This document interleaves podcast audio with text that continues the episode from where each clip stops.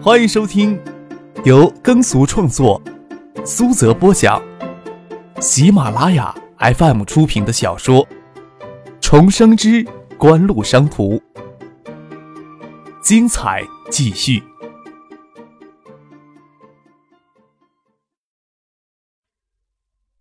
第五百四十四集。张克手里清楚，美国、加拿大有公司在开发数字手机中文输入技术。摩托罗拉公司甚至在去年从其他公司购买中文数字输入专利技术，再进行进一步的修缮与完善。依照历史的轨迹，摩托罗拉会在今年某个时间，张可也记得具体的时间，在国内是想最先推出带有中文输入功能的手机。锦湖并不需要跟摩托罗拉争着谁最先能推出带中文输入功能的手机。只要今后推出的数字手机中文输入技术能遥遥领先于那些国外的电子厂商，就完全能再明惊人。就算其他数字手机中文输入技术这时候还没有显山露水，有着前世记忆的张克当然知道那些数字键中文输入技术早期的致命缺陷：拼音输入重码率太高，笔画输入对笔画顺序有严格要求，早期几乎没有联想词汇功能。锦湖的技术在半年的时间里，已经最大可能克服了上述的缺陷。爱达 i 幺九手机采用的蓝屏与复音轨是迄今为止没有给其他电子厂商绕过锦湖的专利开发出来替代技术。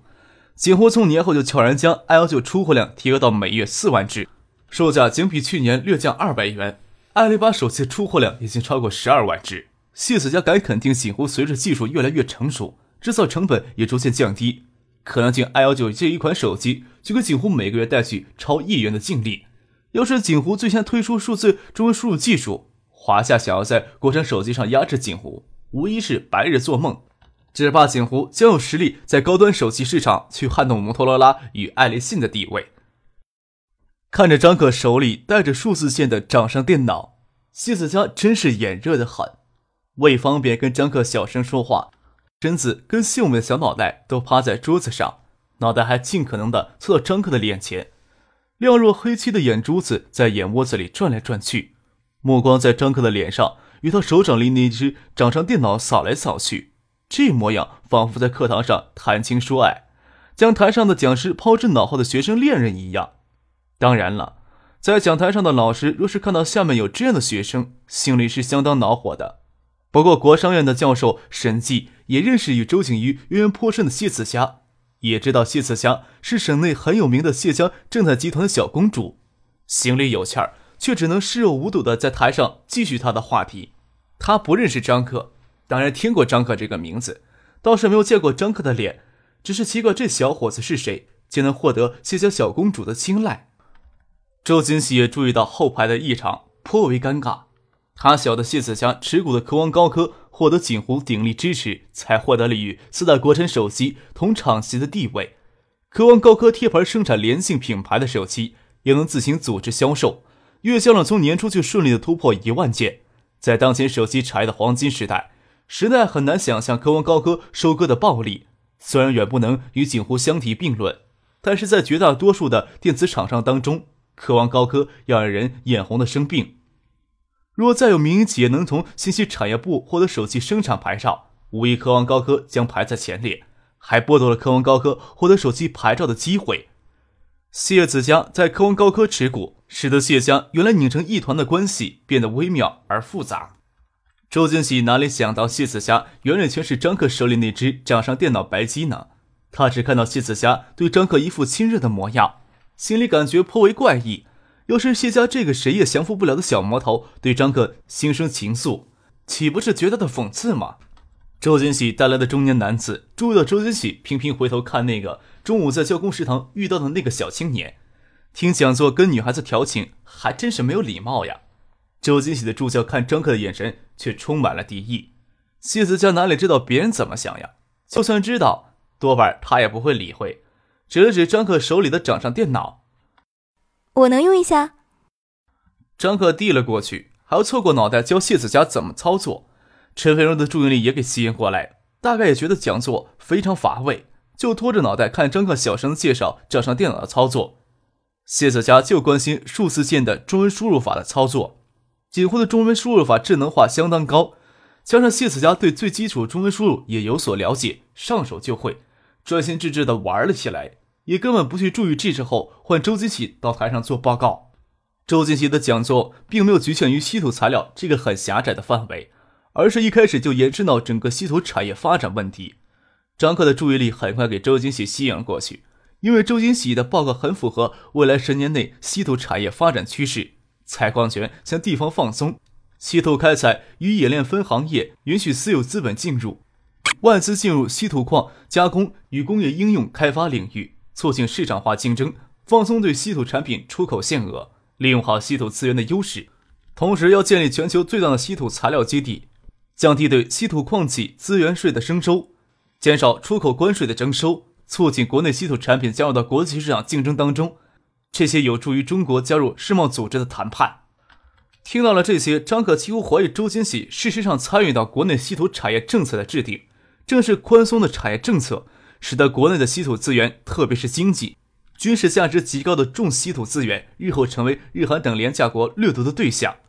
周金喜的确有这个影响力。张克满心狐疑地看了前排与周金喜在一块的三个中年男子。虽然国内绝大多数稀土资源都集中在内蒙古、白云鄂博，但是价值最高的重稀土资源就集中在漳州周边及西南某些地区。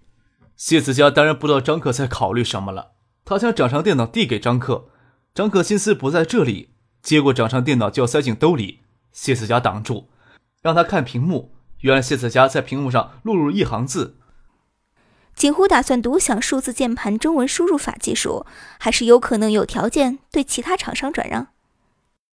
谢思佳这段时间的心神魂魄都钻入到手机里，当然清楚手机中文输入技术在未来数字手机市场上的价值。他担心锦湖为了进一步扩大在国产手机中的优势地位，独享这项技术。九八年国内可没有什么反垄断法。从去年十月，国内移动通讯用户总数突破千万，国内移动通讯业务就呈警报式的发展起来。从今年年初开户量突破百万之后，近三个月以来，每个月的开户量都在百万以上，丝毫不受亚洲金融风暴的影响。中国第一个一千万移动通讯用户积累了近十年时间，眼睁睁看着第二个一千万移动通讯用户就要在短短一年时间内完成积累。随之而来的是数字手机市场爆炸性的发展。相比欧美发达地区，中国的市场规模看上去还有些小，但是谁都无法忽视中国市场的巨大潜力。正是这种潜力，近两年来，众多海外手机厂商都纷纷加快进入中国市场的步伐。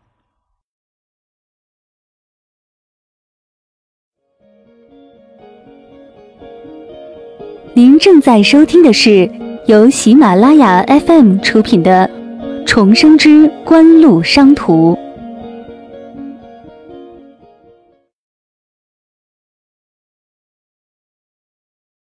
九七年底，爱立信以 GH 三九八等系列中文数字手机将摩托罗拉赶下神坛，登上了中国数字手机占有率第一的宝座，也使得海外手机厂商在中国手机市场竞争升级。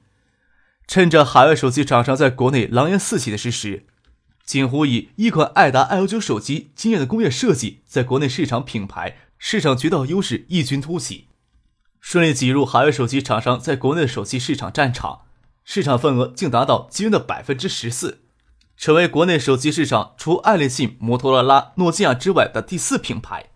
由于诺基亚进入国内市场时间不长，市场占有率并不比爱达高多少。而联信、联讯、东兴加上科王高科的手机总销量甚至占不到百分之六，由此可见，科王高科每个月一万件的手机销量是何等的弥足珍贵。比起曾经发生过的历史当中，九八年国产品牌手机在国内不足百分之三的市场占有率，此时可以说国内数字手机历史已经被彻底改写了。相反，韩国、日本手机品牌进入国内步伐缓慢。三星直到今年年初才在中国推出他们的首款手机。对于数字键中文输入技术，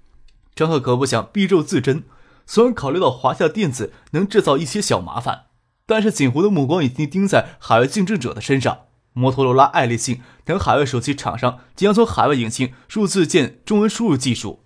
张可的目光可没有局限于贴着爱达手机能占多少市场份额，而是希望锦湖的技术能普及到怎样的程度。占有多少的市场份额？即使摩托罗拉能放下身段跑上门来，希望引进锦湖的数字键中文输入技术，锦湖呀也不会拒绝，只是会在时间上拖一拖。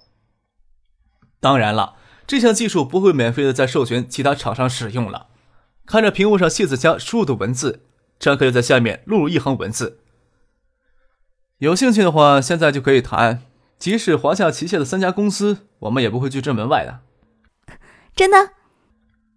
谢子佳亮若黑漆的眸子盯着张克，似乎怀疑张克拿他开玩笑。锦湖现在都没有移植出该项技术的新款手机，渴望高科现在就从锦湖引进这项技术。虽说推出新产品时间不会比锦湖超前，但是绝对要比华夏电子旗下联信、联讯、东兴要领先一步。关键这时候那些海外手机品牌都没有推出中文输入的计划，对于渴望高科来说是一次相当不错的机会。谢子佳惊喜之余，下意识的提高了声调。虽然也提高不了多少，但在众人都安静听周金喜做报告的教室里，就显得尤其的突兀。教室挤得满满当当的人群都往这边望过来，这一看还真是气儿不打一处来。谢子佳身材纤细，脸庞清秀明丽，在东大也是少见的美少女。灵动的眸子正含情脉脉地看着张克，陈飞龙也拖着下巴，饶有兴趣地看着张克掌上电脑输入的文字。两个人身体本来挨得就近，这时候身体更贴过去了。谢子佳倒也罢了，陈飞荣以他清丽、生人心笔的容颜，早就给东大学生视若娇奈儿之后，东大当之无愧的校花了。这教室里少说有一半人都认得陈飞荣，当然也有少数认出张克，就是那个整天陪陈飞荣在阅览室里出现的那个小子。这家伙左拥右抱，在教室里听讲座，还公然跟两个美少女调情，谁看了心里会好受呀？周星喜不会简单的就误以为谢子佳在跟张克在教室里面公然调情。他也注意到张克在与谢子佳手里传那只比手掌略小的掌上机，猜测这多半是锦湖要推出的新产品，只是猜不出是什么新玩意儿会让谢子佳喜形于色。他在讲台上站着，眉头微微憋了起来。周金喜的助教看到他这神色，还以为他对张克、谢子佳以及陈飞荣三个人在教室里向其他人表现相当不满，推了推眼镜框，矮着身子走到后面，压着声音教训张克。你要是不想听讲座，可以出去，别影响到别人。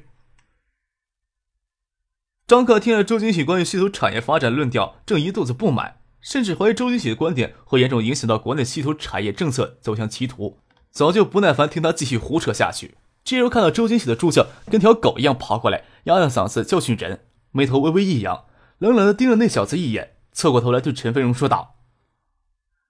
这种水平的讲座，不听也罢。”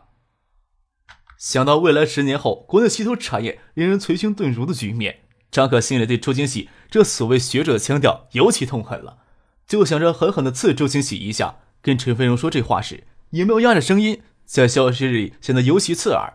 周金喜能再自欺欺人，也无法装作听不见，在台上停了一会儿，一脸不悦地看向这边。张克才不管周金喜心情好不好，站起来让谢子佳让一让，给他和陈飞荣出去。谢子佳的心思完全在数字中文键入输入功能。刚看张克松了口，听着他要拉陈飞荣离开，也没有多想，更不会想到就照顾周金喜在台上的颜面，起身先走了出去。杜飞、蒙乐、石学兵他们当然以张克马首是瞻，在教室后面弄出的动静也往外走。这位同学，听你的口气，似乎对国内稀土产业发展另有高见呢。周金喜总不能忍住心中的一口气。在张克有两个女孩子走出教室之前，喊住了他。问我的意见。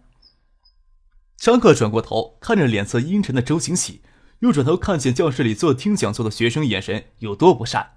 眼帘垂了下来，看着脚尖两三秒，又抬起头对周景喜说道：“你以为我是来故意捣蛋的，是不是？”径直走到讲台上，指着台下的人问周景喜。我呀，没什么高见，但是你有勇气当着台下四百名听众来讲解一下中国未来稀土产业发展，想必对中国稀土产业现状有着极深的了解。我有几个问题想问问你。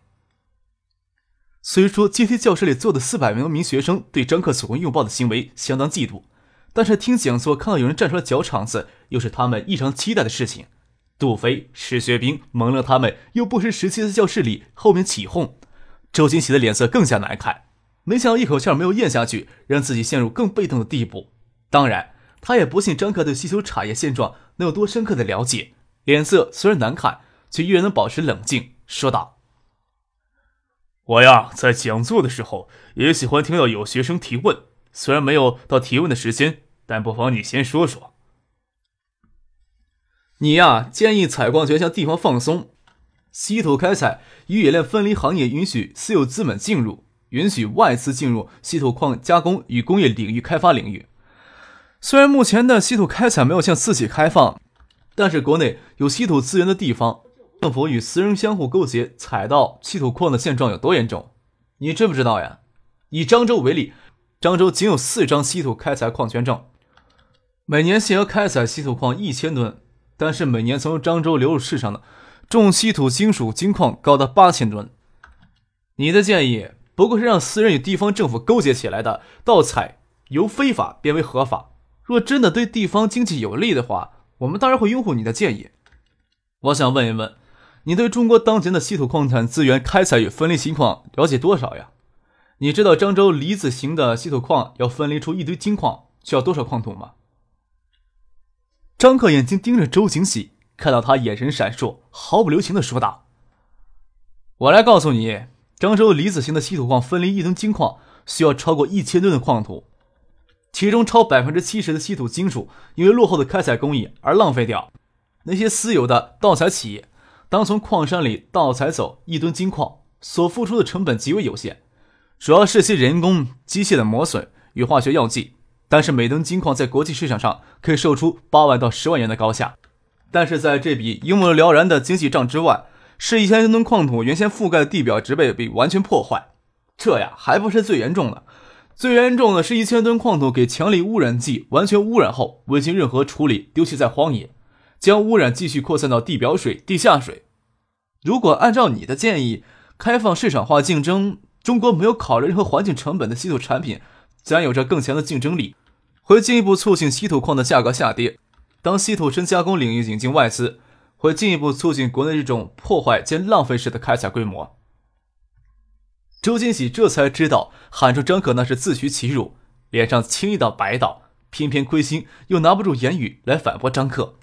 张克可不会看到周金喜脸色难看就会放弃对他的攻击，继续说道：“你是国内知名的学者，你能想象到国内稀土产业按照你的建议去制定产业政策，会造成怎样严重的后果吗？你想象不到。那我来告诉你。”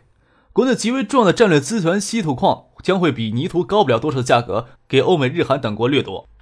国内除了能肥那些私营矿主之外，因为他们开采稀土完全不用去考虑会不会污染环境，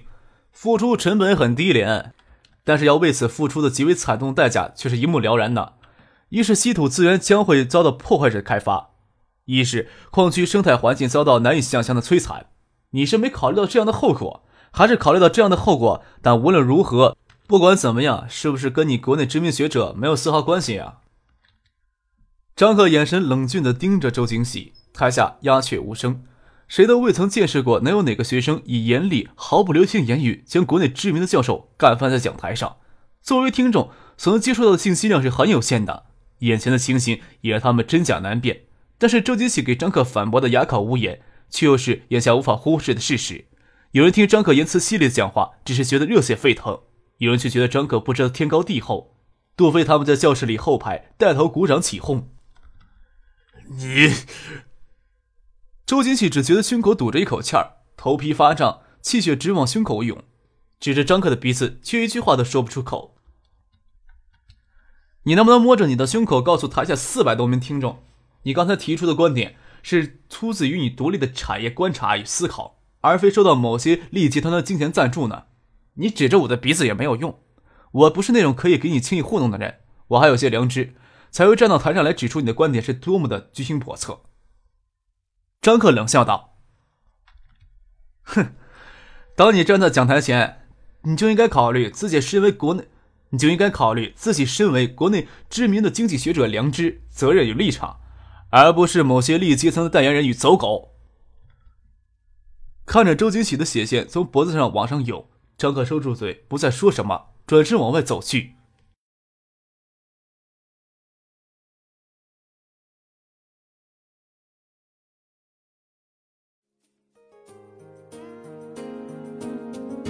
听众朋友，本集播讲完毕，感谢您的收听。